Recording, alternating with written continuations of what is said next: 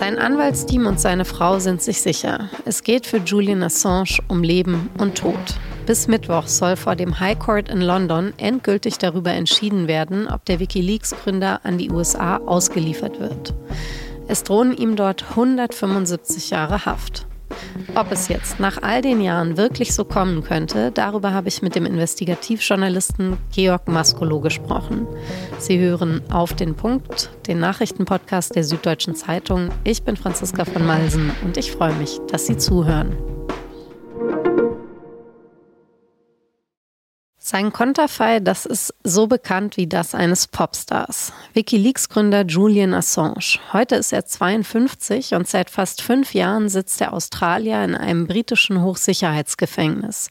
Gesundheitlich geht es ihm offenbar so schlecht wie nie.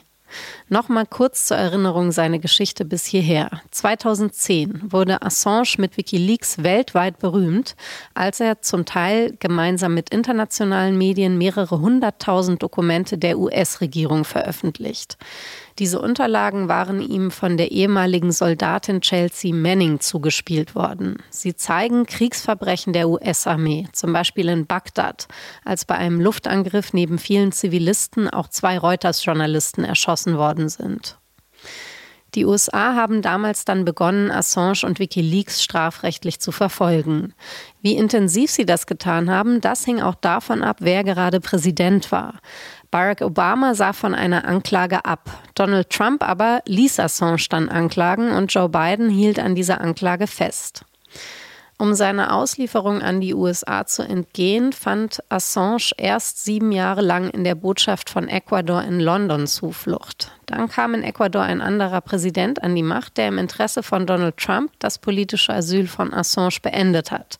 2019 wurde Assange deshalb in der Botschaft verhaftet und seither sitzt er im Londoner Belmarsh Prison. Seitdem läuft auch ein schier endloses Prozedere. Immer wieder wird darum gerungen, ob Assange an die USA ausgeliefert wird. Sollte sich das High Court nun für die Auslieferung entscheiden, hat das Anwaltsteam von Assange in Großbritannien alle Rechtsmittel ausgeschöpft. Dann bliebe nur noch der Gang vor den Europäischen Gerichtshof für Menschenrechte. Assange Ehefrau hat noch einmal besonders drastisch formuliert, was für ihren Mann auf dem Spiel steht. Julian will be put in a hole Sie werden Julian in ein Loch stecken, so tief, dass ich ihn nie wiedersehe. Und es geht hier jetzt nicht nur um ihn. Das Ganze hätte enorme Folgen für die Pressefreiheit. Wie dieses Kapitel in der unglaublichen Geschichte von Julian Assange jetzt ausgehen könnte, darüber habe ich mit Georg Maskolo gesprochen. 2010 war er Chefredakteur beim Spiegel, der gemeinsam mit der New York Times und dem Guardian Teile der geheimen Dokumente von Wikileaks veröffentlicht hat. Georg, du begleitest den Fall Julian Assange ja quasi seitdem er die ersten Dokumente auf Wikileaks veröffentlicht hat. Was ist denn deine Prognose jetzt? Wie wird es ausgehen und wird er an die USA ausgeliefert werden? Also eine Prognose habe ich tatsächlich nicht, weil das ja ein sehr unübersichtliches Verfahren geworden ist. Aber ich glaube, was man sicher sagen kann, ist, dass diese Tage jetzt wahrscheinlich die entscheidenden in dieser unendlichen Saga sein werden, weil wie immer das britische Gericht jetzt entscheiden wird, dann ist das das Ende des Instanzenweges in Großbritannien. Das heißt, dann bleiben nur noch europäische Gerichte, aber niemand kann sagen, ob die britische Regierung und die US-Regierung sich entscheiden werden, wenn es zu einem Richterspruch kommt, der sagt, die Auslieferung kann stattfinden, ob es dann nicht schnell geht. Also alle Augen sind im Moment auf London gerichtet und auf diese beiden Tage und das auch völlig zu Recht. Also noch mal kurz, das, was du gesagt hast, heißt ja, dass wenn die Entscheidung heute so ausfällt, dass Julian Assange also ausgeliefert werden soll, dann würde sein Team hätte ja den Plan, den Europäischen Gerichtshof anzurufen. Und die Frage ist dann eben, ob Großbritannien dann aber so schnell agiert und die USA, dass er quasi in die USA verbracht wird, bevor ähm, diese Anrufung des Europäischen Menschenrechtsgerichtshofs stattfinden kann, richtig? Ja, ich verstehe es so, dass das jedenfalls ungewiss ist. Ich glaube, dass die Anwälte von Julian Assange völlig zu Recht darauf hinweisen, dass auch dieser Instanzenweg jetzt zur Verfügung stehen muss. Aber da bewegen wir uns im Bereich der Ungewissheit. Wird das dann auch aus Sicht der britischen Behörden eine aufschiebende Wirkung haben? Geht das dann auch tatsächlich einmal durch die europäischen Gerichte? Das ist etwas, was zur Stunde einfach niemand sagen und niemand abschätzen kann.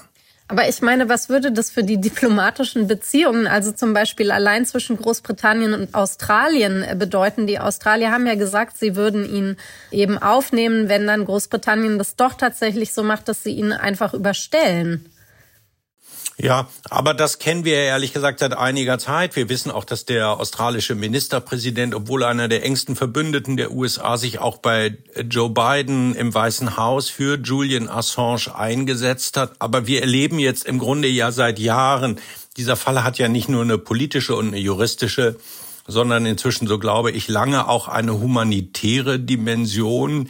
Wir kennen Julian Assange als Botschaftsflüchtling, dann jetzt seit vier Jahren in einem Hochsicherheitsgefängnis, in einem nach Angaben seiner Ärzte sehr schlechten Gesundheitszustand. Das heißt, die Frage stellt sich ja ohnehin, ob er nicht, ehrlich gesagt, für das, was ihm vorgeworfen wird, ob zutreffend oder nicht, so gebüßt hat, dass diese Geschichte jetzt auch aus humanitären Gründen ein Ende finden sollte. Ich glaube, ja. Diese Entscheidung hätte man ja dann auch schon früher treffen können, oder nicht? Ja, ich glaube, dass es auch gut gewesen wäre, sie sehr viel früher zu treffen, so wie es auch gut gewesen wäre, wenn die US-Regierung an ihrer alten Linie äh, festgehalten hätte. Es gab ja früh eine Anklage gegen Julian Assange, in dem ihm vorgeworfen wurde, er habe Chelsea Manning sozusagen beim Hacken der Dokumente, um die es geht, geholfen, zur Seite gestanden. Das dürfen auch Journalistinnen und Journalisten nicht. Ob dieser Vorwurf zutreffend ist oder nicht, das hätte man vor Gericht verhandeln können. Aber dann haben wir ja in der Amtszeit Donald Trump I erlebt, dass die US-Regierung im Grunde jedes Maß verloren hat, dass sie sich entschieden hat, zum ersten Mal jemanden allein wegen des Publizierens von Geheimdokumenten anzuklagen. Etwas, was die Obama-Regierung, wie ich glaube, aus guten Gründen nie getan hat. Und zwar übrigens auch aus dem Argument, du hast es gesagt, ich begleite den Fall nicht nur lange, sondern ich war auch Chefredakteur des Spiegel, als diese Dokumente damals veröffentlicht wurden. Wir haben uns ja sehr wohl mit der Frage der Strafbarkeit äh, beschäftigt. Aber klar war aus unserer Sicht immer, wenn das reine Publizieren dieser Dokumente nach dem Spionagegesetz der USA strafbar sein sollte, dann hätte immer nicht nur Julian Assange vor Gericht gehört, sondern auch die Chefredaktion der New York Times, des Guardian und auch ich. Ich glaube, dass die Obama-Regierung sich aus gutem Grund entschieden hat, diese Tür nicht aufzumachen, auch weil ihnen klar gewesen ist, dass es dahinter dann kein Zurückgeben würde, wird jetzt einmal entschieden, dass allein das Publizieren von geheimen Informationen strafbar sein kann dann wird eine Tür aufgestoßen, von der ich glaube, dass Donald Trump, wenn er wiedergewählt werden würde, davon nur sehr gerne und zu gerne Gebrauch machen würde. Für ihn sind Journalistinnen und Journalisten Feinde des Volkes. Ein Urteil gegen Julian Assange würde ihm ein machtvolles und gefährliches Instrument in die Hand geben. Ja, für uns ist es trotzdem, glaube ich, nach wie vor einfach unvorstellbar, dass es so kommen könnte. Gleichzeitig waren wir möglicherweise noch nie so knapp davor wie im Moment. Was würdest du denn sagen, jetzt mal in die andere Richtung gedacht, was wäre in deinen Augen das Idealszenario, wie die Geschichte ausgehen sollte? Ich will zunächst sagen, dass wir hier manchmal denken, als wären wir so wahnsinnig weit davon entfernt, aber das sind wir tatsächlich gar nicht. Sagen wir mal so ein großer Moment in der deutschen Pressefreiheit ist die berühmte Spiegel-Affäre. Auch damals ging es um, wenn man so will, publizistischen Landesverrat, das Veröffentlichen von aus Sicht der Adenauer Regierung geheimhaltungsbedürftigen Unterlagen. Wir haben vor nicht allzu langer Zeit den Fall von Netzpolitik.org erlebt, als die Bundesanwaltschaft kein Geschichtsbuch zur Hand hatte und auf die Idee gekommen ist, im Grunde nach eben dieser Methode gegen damals einen Blog vorzugehen. Und ich könnte weitere Beispiele nennen. Das Eis, auf dem wir diese Debatte führen, auch wir hier, ist dünner, als wir manchmal zur Kenntnis nehmen. Wir vergessen viele dieser Fälle auch. Jetzt blicken wir völlig zu Recht auf den Fall Julian Assange und ich glaube, das Ergebnis aus juristischer Sicht kann und darf nur sein, dass diese von der US-Regierung erhobene Anklage nicht halten darf, nicht verhandelt werden darf, er auf dieser Grundlage nicht ausgeliefert werden darf.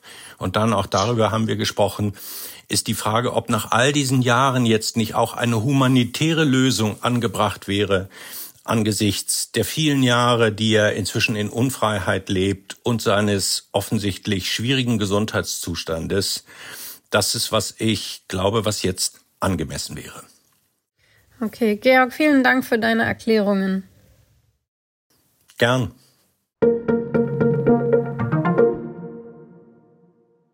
Ein russischer Soldat fliegt letztes Jahr mit einem Armeehubschrauber in die Ukraine, um sich dort zu ergeben. Er läuft also über. Von der ukrainischen Seite wird das gefeiert. Der Chef des russischen Auslandsgeheimdienstes SWR hat den Mann als Verräter und Verbrecher bezeichnet. Er sei damit eine moralische Leiche geworden. Jetzt soll der 28-Jährige im spanischen Alicante in einer Tiefgarage erschossen worden sein. Einem Agenturbericht zufolge hatte er dort mit ukrainischem Pass, aber unter falschem Namen gelebt. Er hat Deutschland 1990 zum Fußball-Weltmeister gemacht. Andreas Brehme.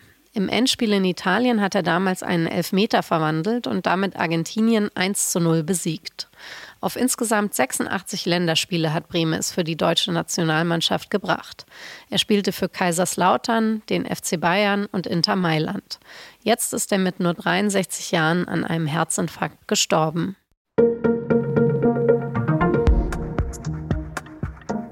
Was laberst du? Angelo Merte. Scheiß Leben, aber gute Bizeps. Wenn Sie diese Sprüche kennen, dann wissen Sie es vielleicht schon. Teddy Tecklebrhan hat eine neue Show, diesmal auf Amazon Prime. Ein Kollege von mir hat ihn dazu interviewt und Tecklebrhan hat ihm auch verraten, mit welchem Ritual er seinen Tag beginnt. Statt was laberst du, sagt er einfach Danke an sein Leben, dass er gesund ist und tun kann, was er will. Klingt so verkürzt jetzt vielleicht ein bisschen platt, aber das wirklich sehr unterhaltsame Interview, das kann ich nur empfehlen. Link in den Show Notes. Redaktionsschluss für Auf den Punkt war 16 Uhr. Produziert hat die Sendung Jakob Arnoux. Vielen Dank dafür und Ihnen vielen Dank fürs Zuhören. Bis zum nächsten Mal.